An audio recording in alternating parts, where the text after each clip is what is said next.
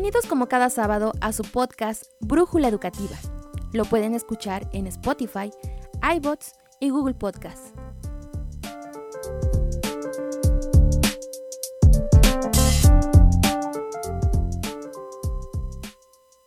Hola, ¿qué tal? Buenas noches, bienvenidos a su podcast Brújula Educativa. El día de hoy me presento, soy la licenciada Fabiola Pozos Landa y me tocó iniciar el tema. Nos acompaña, como siempre, José Fernando Palacios Corona y el doctor Carlos Reséndez Reyes. Hola, ¿qué tal? Muy buenas noches. Muchas gracias por la presentación, licenciada Fabiola. Y pues, doctor Carlos, ¿qué tal? ¿Cómo está? Hola, hola, ¿qué tal? Buenas noches. Ah, bienvenidos sean nuevamente a todos, este, a todas las personas que nos están escuchando de todos los rincones de la República Mexicana y a lo mejor algún día de esto en el extranjero. Ah, ah. Este, mi nombre es Carlos Reséndez Reyes y hoy tenemos este, otro tema muy interesante este, que acerca de la educación, pero entrándole a lo que todo educador debe de tener, la ética del educador. Perfecto, doctor. Y bien lo dice, nos también nos escuchan por ahí. Eh, tenemos la, gráfica que nos, que nos regala Spotify y, ya tenemos dos escuchas en, en, Chile, uno en Singapur, que no sé qué fuimos a dar hasta allá, pero ya, ya nos hicimos internacionales, doctor. Y, y, y, tenemos también una, una afluencia del, del, del, del 20% en Estados Unidos en comparación con México. Y pues bien, eh, el tema de hoy, la ética del, la ética del educador, que, que pues prácticamente debiese ser su brújula moral en, en, en, la forma en la que se va a desarrollar o va a desarrollar su profesión dentro del aula. Eh, me gustaría que las primeras impresiones o los comentarios previos los hiciera la Lic Fabi. Lic Fabi, le cedo el micrófono. Muchas gracias. Bueno, pues cuando hablamos de la ética del educador, de, del docente, estamos hablando de los principios morales que, que deben regir a esta persona para poder emitir todo su conocimiento, todo lo que ha llevado a práctica en su vida eh, hacia el alumno, cosa, cosa que no se, está, no se está llevando a cabo pues por muchos educadores, ¿verdad? O por la mayoría. En este caso, porque eh, vamos a hacer o voy a hacer mención a lo que se hizo en la en el podcast anterior, este, de la emisión anterior, cuando decíamos que el educador se siente como en un peldaño tan alto que es inalcanzable por los, por los alumnos. En este caso, eh, en una opinión personal, yo lo único que podría decir es que el educador debe ponerse al nivel de los alumnos, es decir, eh, tomarlos a ellos como las personitas que necesitan ser educadas, por eso la palabra educación. Ellos necesitan poder recibir todo eso que el educador trae en sí, pero si el educador viene con un ego tan grande, con el cual solo llega, se sienta, eh, dicta o, o empieza a, pues a insultar a los alumnos porque me han tocado casos en los que he escuchado que hay maestros que no tienen esa capacidad de poder transmitir los conocimientos que llegan hasta insultar a los alumnos porque no saben, porque no aprenden, porque no le entienden. Entonces, ¿qué es lo que debe hacer el, el, educador? Y perdón que empiece con esto, pero el educador debe ser el líder. El líder es aquel al cual todos van a seguir. El líder es aquel que transmite todo su conocimiento de la manera en que todos le sigan el paso, en el que no deje a ninguno atrás.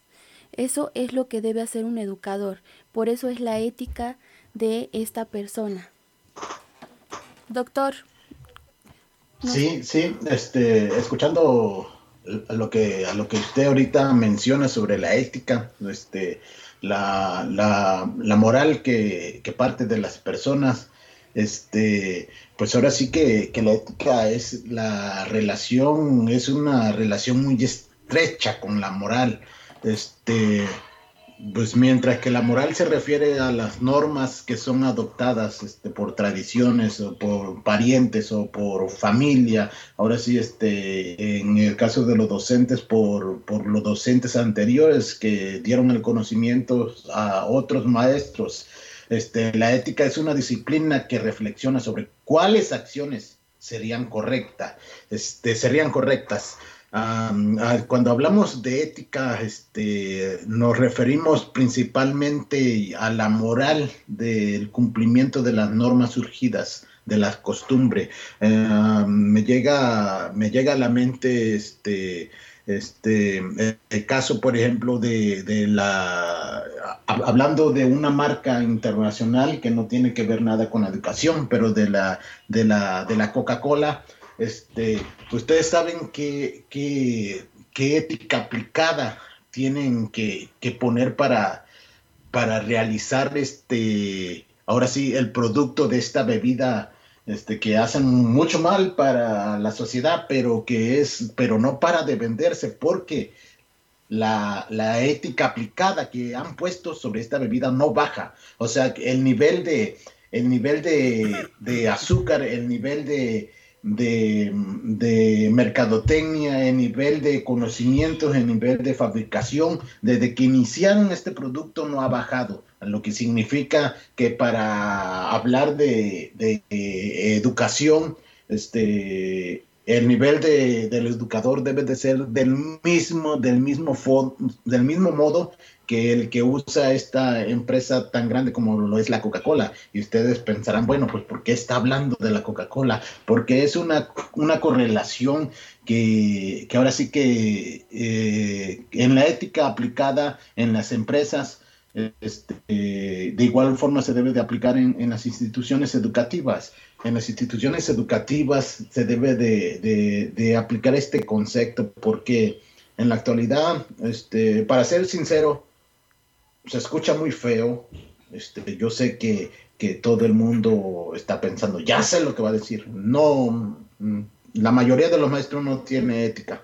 La mayoría de los maestros solamente tiene un trabajo en el que va cotidianamente a cumplir sus funciones, entre comillas, porque porque para tener este concepto muy, muy arraigado se necesita tener mucho conocimiento también, este, no solamente de la moral aplicada este, hacia los maestros y los alumnos y viceversa, sino tenemos que tener un conocimiento sobre la filosofía, este, este, la docencia, qué, qué, qué, qué, significa, cómo se relacionan estas, qué es lo que conlleva, qué es lo que contrae, qué es lo que, lo que hace esta mezcla de conocimientos.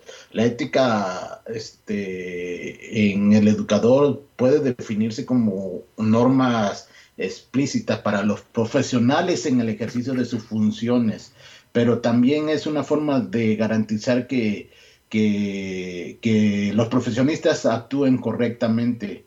Este, cuando la moral de, las personas que están enseñando tienen un conflicto entre sí, como en el que no saben en ir entre el mal y el, y el, bien, la ética sería la solución para tener una, un, deber profesional y para aplicar ahora sí correctamente este, el propósito y función de lo que significa ser docente.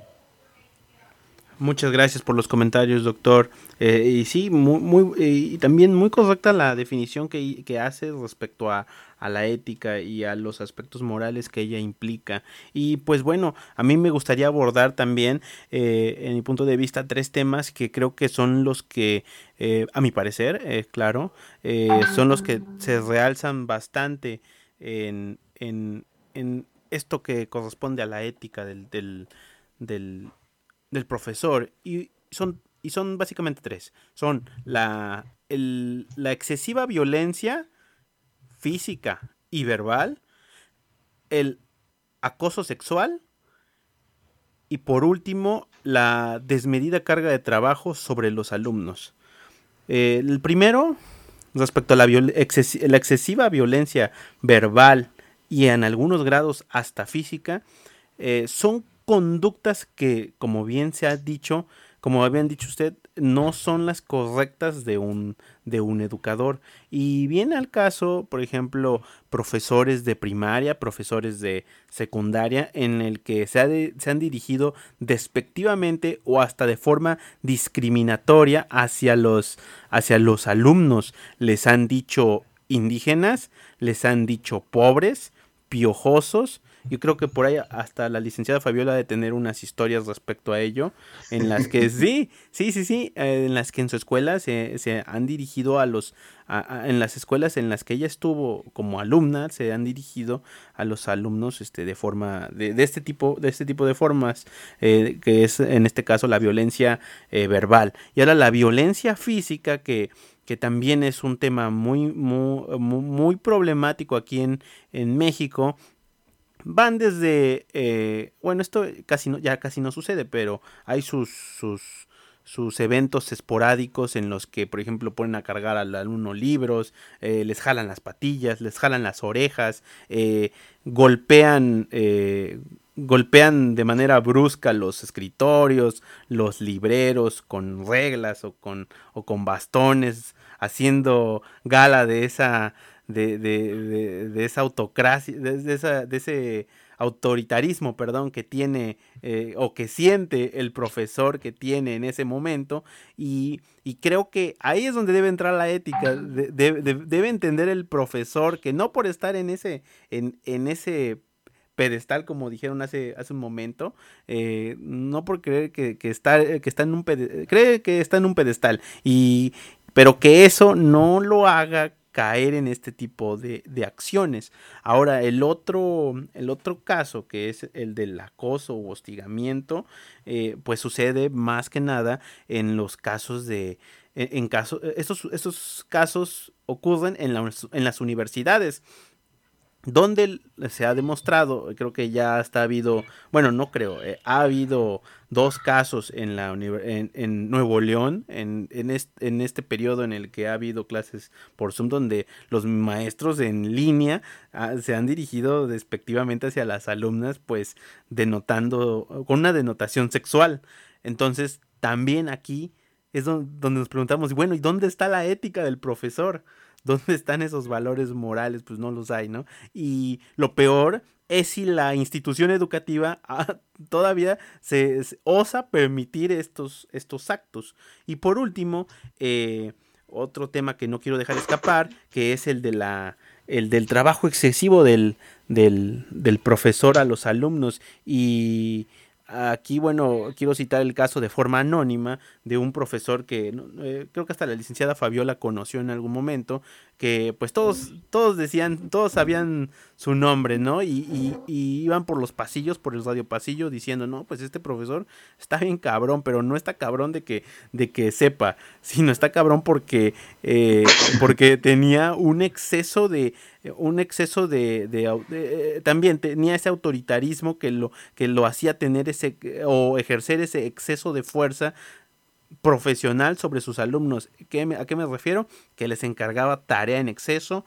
que los hacía memorizar cosas en exceso, o sea, cosas eh, absurdas, como por ejemplo aprenderse artículos que en, en eh, artículos de leyes, que en el caso de la licenciatura en Derecho, creo que es lo peor que puedes hacer como docente, exigirle a tus alumnos que aprendan de memoria esta, eh, estos preceptos, porque para eso están impresos, para eso están en leyes, para consultarlos. Entonces, esos casos en los que el, profesor excede de sus facultades para querer demostrar ese, e, e, ese, ese potencial que, que presume tener, pero no hace más que aturdir a los compañeritos, no no aprenden lo que deberían aprender, no les transmite su experiencia empírica, perdón, su, experiencia eh, profesional, porque este tipo de, profesores suelen tener esa, esa cualidad de, o más bien ese defecto de no querer eh, transmitir esos conocimientos empíricos porque creen que están creando a su próxima competencia laboral. Entonces, lo que a ellos les costó, como que se lo guardan. Ajá, entonces los trucos, como lo podríamos decir como los chips, los trucos, los extras, los tips, eh, esos no los, no los sacan a relucir porque para ellos es como, como estar dándole armas a quien posiblemente va a ser su contraparte en algún juicio o puede ser quien les gane algún cliente. Entonces, esa, ahí es como, como les dije hace un momento, es donde perdemos el camino y decimos, bueno, y entonces, ¿dónde quedó la ética del profesor? ¿Dónde, dónde quedaron los valores? Y creo que eh, para mí, en lo personal, esos son los tres principales problemas a los que se enfrenta el estudiante y el sistema educativo aquí en México con respecto a la ética. Y en la ética del profesor, que, que no queremos que sean unos santos, pero sí queremos que hagan lo que es correcto. Licenciada Fabiola, sus comentarios.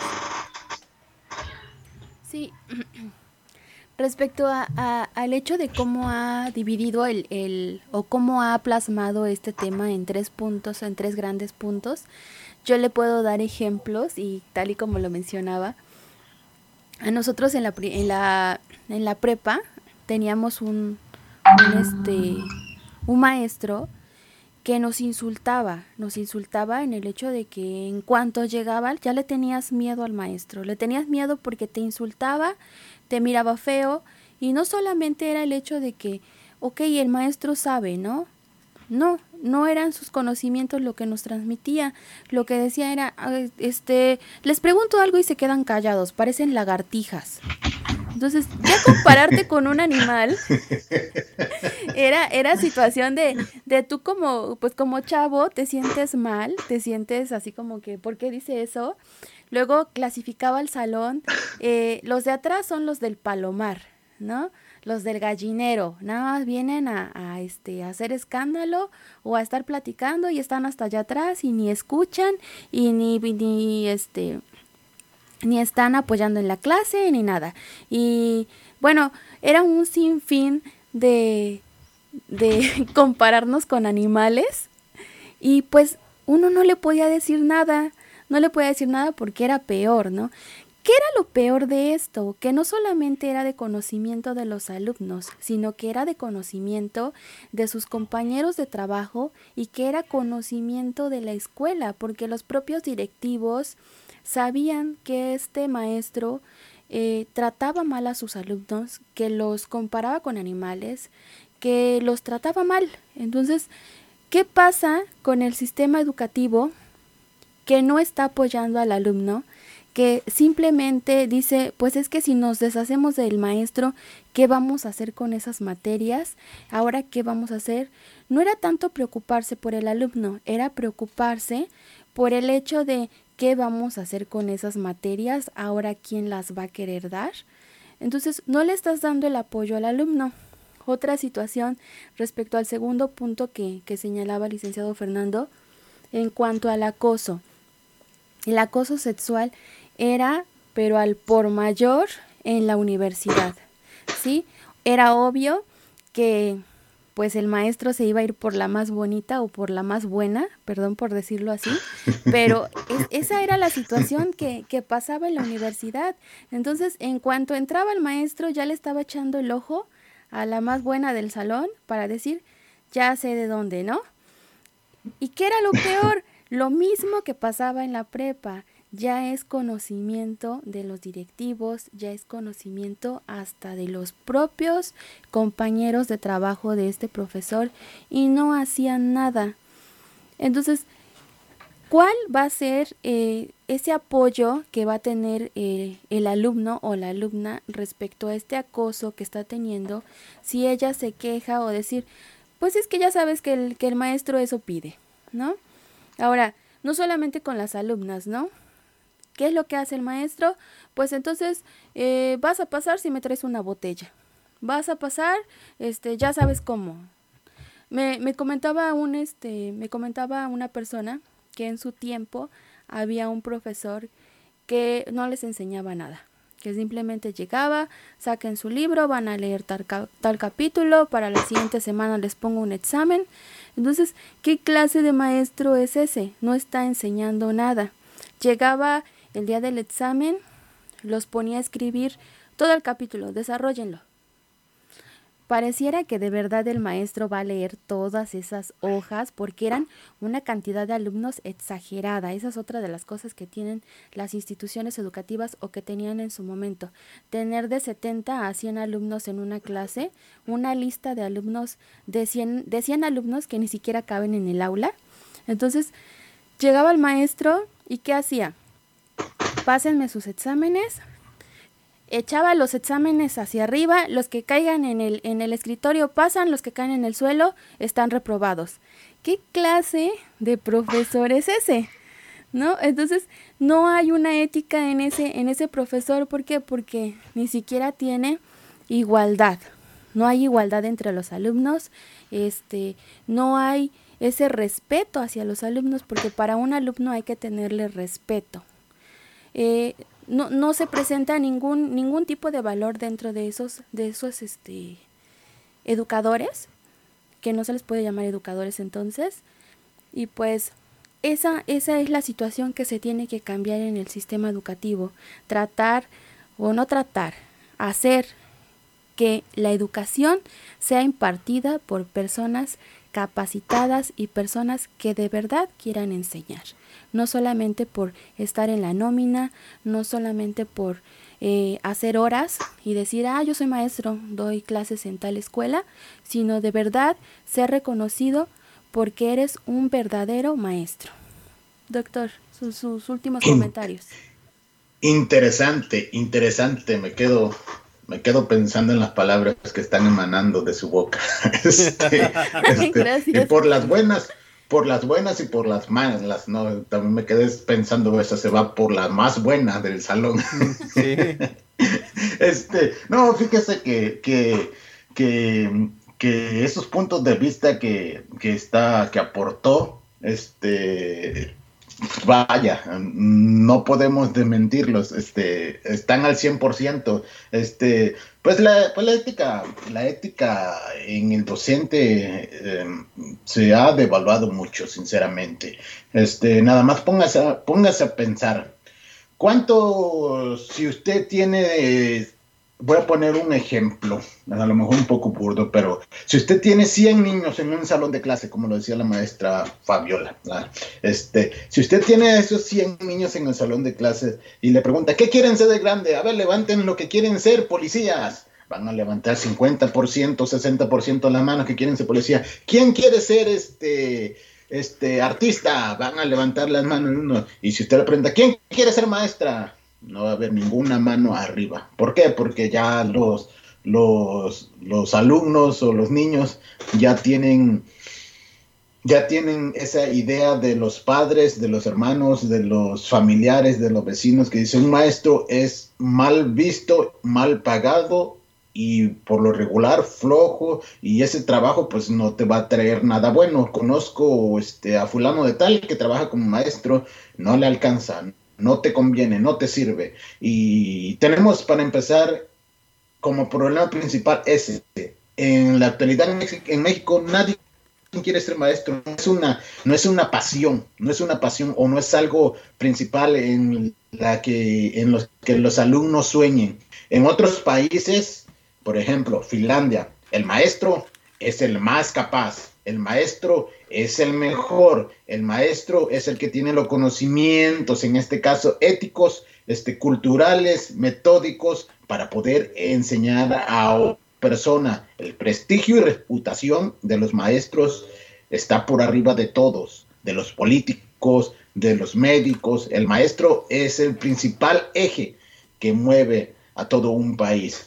En México, desgraciadamente, no tenemos ese eje que mueva a nuestra sociedad. Al contrario, muy al contrario, este, es, es, es, la verdad me duele decirlo, pero, pero es muy, muy bajo, este, digamos que el nivel profesionista cuando una persona trabaja como maestro. Pero esto debido a que la propia sociedad le, le ha enterrado ha enterrado esta este fuente de ingreso y conocimiento y profesionismo, la ha enterrado muy y muy abajo, la ha estancado, la ha pisoteado, la ha escupido. El, el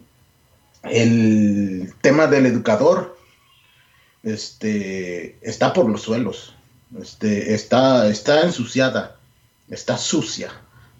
tenemos nosotros, como, como bien lo decía la licenciada Fabiola, tenemos que tratar de limpiar con nuestras capacidades y nuestros conocimientos el sistema educativo. Tenemos que tratar de que sobresalga, de que ya ese lodo que tiene encima se les quite y se vea un poco más limpia. Este, nuestro, nuestro sistema, nuestro gobierno ha puesto a gente que no sabe nada del nivel o del sistema educativo y sin embargo son las puntas que nos están guiando para que tengamos mejores mexicanos, mexicanos más preparados. ¿De dónde van a salir esos mexicanos más preparados? ¿De dónde creen? Si, si, la, si ahora sí, si la guía, la, la guía no tiene rumbo, la guía se, se cree pensar o cree saber que sabe, pero no es lo mismo este, saber hacerlo que querer hacerlo. Son dos temas muy diferentes. Y para que exista una gente capaz que lleve este tren este, hacia el destino en donde debe llegar en el sistema educativo, necesita tener un conductor que sepa sobre el tema. Y desgraciadamente nosotros no, no contamos con eso. ¿Qué es lo que debe de hacer el gobierno este, para que la educación en este caso tenga maestros éticos en donde este, el principal tema este, sea el, ético en los profesores para con los alumnos? ¿Qué es lo que se debe de hacer? Pues yo como, como, como gobierno haría lo siguiente. Ojalá y nos estén escuchando ojalá, este, haría lo siguiente. Bueno, este, un, un, sistema educativo de principio, un sistema educativo confiable, con capacidades, este, con formas morales y éticos para que la sociedad y el, y el alumnado vayan por un buen camino. Este, pues buscar a la persona más capacitada, este, para llevar el, ahora sí que el, este, la rienda sobre este tema, este, el mejor profesionista, este, el mejor escritor, el mejor filósofo, el mejor este, analista, pero más sin embargo, ¿qué tenemos? Tenemos a, mm, tenemos a fulano de tal que no sabe nada del sistema educativo, pero que conoce a otra persona este, que tiene relación con el gobernador o con el, o con el presidente municipal o con los o con las gente que están en las altas esferas. Entonces ponemos a esta persona. Ahí estamos matando el sistema educativo. ¿Qué es lo que podemos hacer nosotros? Tratar desde nuestro, ahora sí, desde nuestro agujero, desde nuestra, desde desde nuestra función es tratar de hacer que el sistema vuelva a sobresalir. Digo que vuelva a sobresalir porque ya no hay tiempo para decir, bueno, es, que es que anteriormente era mejor el sistema educativo, este, ahorita ya está por los suelos, eso no nos sirve de nada, excusarnos o, o ahora sí este, este, poner en cuestión el sistema educativo no sirve de nada. Lo que sí sirve es tratar de salir adelante, es de poner este, a la gente que esté realmente preparada y capacitada para tomar esta rienda. Ahora, en el, retomando otra vez eh, este, la ética, del educador, pues ahora sí que el educador tiene que tener desde la ética profesional, basándose o recorriéndose por la ética de la, de la vida profesional, la ética escolar, así como la ética social, ¿para qué? Para aplicar todas este, estas funciones este, o todas estas modalidades de ética a,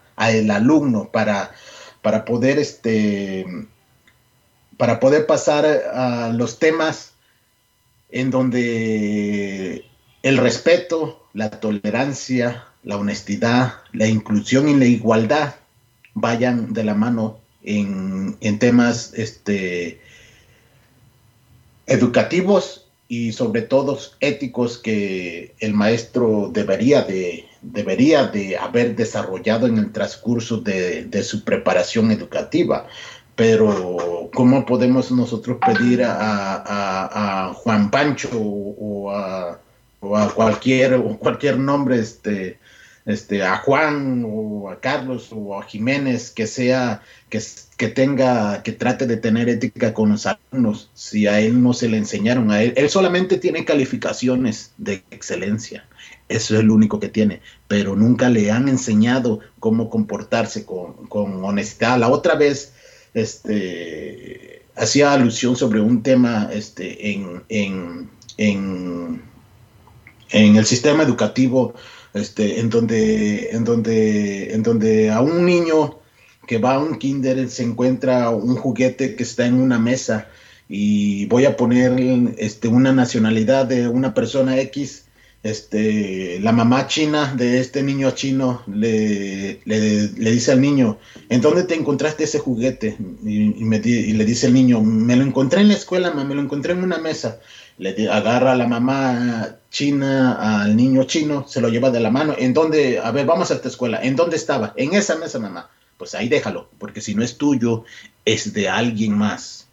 Llega, llega otro ejemplo. Llega la mamá mexicana con un niño mexicano. Dice, ¿en dónde te encontraste ese juguete? Este, allá en la escuela, mamá, en una mesa en automático le dice la mamá, pero qué chingón eres, mijo, qué chingón eres, ya no te voy a tener que comprar otro juguete porque ya te encontraste ese. Llega el papá y dice, ¿y este juguete qué pasó? Se lo encontró el niño. Ah, qué hijo tan chingón tengo. Mira, mira, mijo, este, te mereces otro regalo porque te encontraste este juguete.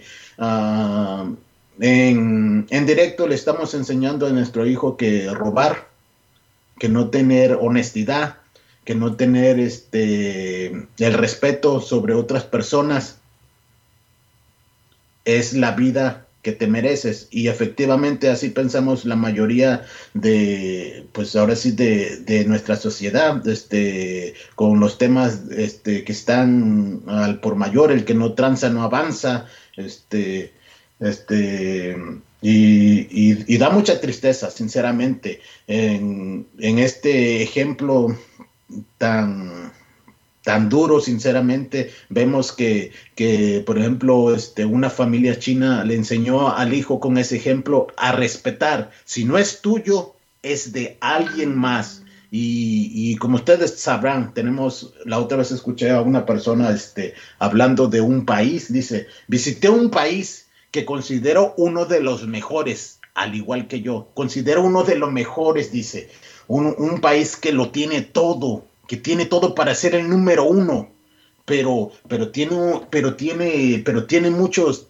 Dios le dio a ese país todo, le dio gente inteligente, le dio petróleo, le dio este, tiene todo básicamente para ser el número uno, pero básicamente este, tienen un problema muy grande que es la corrupción. Este, la corrupción este, en ese país descubrí que, la persona que maneja un taxi puede tener, puede, puede tener este, el poder de pasar, de dejar pasar o no a la persona que viene atrás. ¿Y qué es lo que hace esa persona? Cuando un taxista por primera vez tiene el poder de decidir si tú pasas o no pasas, lo que va a hacer el taxista es quedarse parado. ¿Para qué? Porque tú que traes una camionetota bien grande, ¿sabes qué? Necesitas del taxista para que éste pueda pagar. Si él se pone en medio de la calle, no te va a dejar pasar. Y por primera vez el taxista tiene el poder de decisión, de decidir sobre un agente importante. ¿Y qué cree que va a hacer esa persona que trabaja como taxista? Le va a decir, te va a decir que no y se va a poner en medio y se va a parar para que tú te bajes y le pidas, por favor, se puede mover, señor, y este te va a decir sí o no, pero por primera vez va a tener el poder de sobre una persona que se considera importante. este, estaba escuchando que esta persona decía que un país, un país muy grande, un país súper chingón, las personas se emparejaban. Llegaba una persona al semáforo, llegaba la otra y decía, y, decía, bueno, ya, ya, ya es la una de la, de la una de la mañana, se pasaba el semáforo rojo. En automático la otra persona que estaba esperando, bueno, pues si él se lo pasó, yo también me lo puedo pasar. A lo que voy, es que en el sistema educativo, si un maestro llegó ahorita a la función de ser maestro, de ser docente, y vio que el maestro que le enseñó a él a ser docente acosaba a las alumnas, pedía mochada para el examen, mm, trataba de manosear a las muchachas y como lo dijo este, la, la, este, Fabiola en su debido tiempo, este, pues escogían a las más buenas. ¿Qué podemos esperar? ¿Qué podemos esperar de ese docente que ha sido o que, o, que, ha sido, que ha sido encaminado y que ha sido enseñado a no respetar a las mujeres, a comprar un examen, a creer que, el que estudia es un, es un matadito, este, o al que piensa que el maestro es solamente una persona que no necesita ponerle atención, pero que solamente necesita pasar el examen a que se lleve bien con él. Y en una de esas este, al alumno que piensa que la maestra está bien buena y que puede caer en cualquier momento de esto. ¿Qué podemos, qué podemos pedir realmente a esas personas que han sido engañadas o, secuestradas en sus pensares? Este, tenemos mucho que hacer. Mm, muchísimas gracias nuevamente por el tema. Este, mi nombre es Carlos de Reyes. Un placer, como siempre, estar este, en, este, en este espacio con, con la licenciada Fabiola Pozos Landa y con este, el estimado licenciado Fernando Palacios. Es un placer poder aportar un poquito de lo que creemos conocer y de igual forma aprender de estas personas que considero muy actas para este tipo de, de tema, aunque no sé si nosotros somos, mm, lo vuelvo a reiterar, las personas adecuadas para para hablar sobre este tema, pero el que no se avienta este, nunca va a estar preparado. Una de, las de las primeras o de, las, de los primeros pensamientos que tengo es vencer este, los miedos para poder alcanzar las metas que quiero y que deseo y ahora sí que con las con las cualidades de estas personas que considero este, muy inteligente, además de tener una ética y una tolerancia, respeto e inclusión sobre las otras personas, como son ustedes. Este, me despido y espero que sigamos con este tipo de temas tan interesantes para nosotros mismos, para la sociedad y para nuestro país. Muchísimas gracias a todos y buenas noches. Muchísimas gracias, doctor. El placer siempre va a ser el, siempre va a ser nuestro y solo para finalizar, como bien indica, eh, eh, eh, a veces no creemos que seamos los más aptos, ¿no? Pero eh, me permito replicar una historia que alguna vez escuché de un futbolista. Se llama el Kikín Fonseca. era un futbolista que jugaba para la, el, club de universidad. para el, para el club de los Pumas. Y él decía, y, él ya le decían que bueno, cómo fue que sobre, cómo fue su, su eh, cómo fue su carrera para sobresalir y él decía que cuando él estaba en fuerzas básicas le tocaba jugar con personas que eran mucho mejor que mucho mejor que ellos que, que él perdón eh, y se da, se da cuenta que él no tenía posibilidad de sobresalir. Sin embargo la vida fue apartando a todas estas personas y quedó él y quedó él y pues como todos sabemos fue bicampeón con los Pumas y, y, la reflexión que él hace es que a lo mejor no eres el mejor, pero es quien, quien eres quien está en el lugar y eres quien hace las cosas. Entonces creo que esa es, la, esa es la importancia, hacer las cosas, porque no importa que seamos los mejores o los peores, si estamos en el momento y hacemos lo correcto y hacemos las cosas como, como, como se debe y hablamos con, con voz de justicia sobre aquellos que tal vez no tienen esa, esa capacidad de opinión, creo que ya estamos poniendo ese pequeño granito. Y pues muchas gracias otra vez, doctor. Le agradezco también su presencia a la compañera licenciada Fabiola Pozos. Muchas gracias, Fabi. Muchas gracias por haberme invitado y pues yo solamente tengo unas últimas palabras para, para todas aquellas personas que nos escuchan. Esperemos que, que nos escuchen muchas, muchas personas más y aquellos que, que nos están escuchando, pues que pasen la voz. Eh, tal y como decían este, mis otros dos compañeros, al estar hablando de estas palabras, yo considero que ya que tenemos el medio, debemos hablar por aquellos que, que pues no, no son escuchados.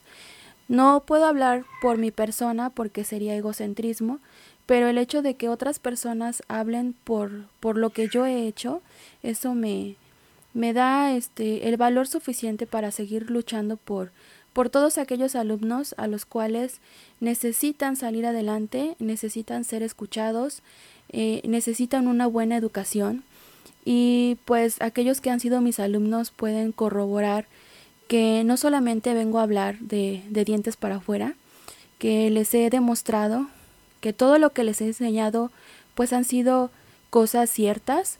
Em, hasta el momento no tengo pues no tengo ningún ningunas palabras malas hacia mi persona porque me, me he dirigido hacia, hacia todos aquellos de buena manera. Entonces todo lo que he venido a hablar sobre ética, sobre moral, son cosas que yo he puesto en práctica y que necesito que todos aquellos profesionistas que se vayan a, dedicar o que se estén dedicando a educar a alguien más, que demuestren eso, que demuestren que tienen ganas de enseñarle a los demás, de transmitir ese conocimiento y de sacarlos adelante. Eh, me extiendo un poquito más, recuerdo las palabras de, de José Fernando en el que decía, que hay maestros o hay educadores que mencionan, ¿por qué voy a educar a una persona que va a ser mi competencia? Esa, ese es un pensamiento tan pobre que tienen esos profesionistas, entonces ellos no deberían estar frente a clase, porque si tú estás con ese pensamiento ante los alumnos, no tienes nada que hacer ahí. Lo que hace una persona frente a un alumno es crear a alguien que va a ser mejor que tú, que va a ser mejor porque va a obtener esos conocimientos, porque va a buscar más allá. Entonces eso es lo que yo le quiero pedir a todas esas personas que se van a dedicar o que se están dedicando a la educación, que den todo de sí mismos y pues estamos luchando por un México mejor, por personas que, que quieren salir a luchar por los demás. Y pues muchísimas gracias por, por invitarme a, a este podcast. Gracias. Muchas gracias, licenciada Fabi. Oh, qué, qué, grandes palabras. Y pues con eso nos despedimos. Muchas gracias, doctor. Muchas gracias, buenas noches a todos y nos estamos escuchando en el siguiente tema. Hasta la vista. Hasta la vista, doctor. Y pues como bien los dijeron, nos escuchamos. Hasta la próxima.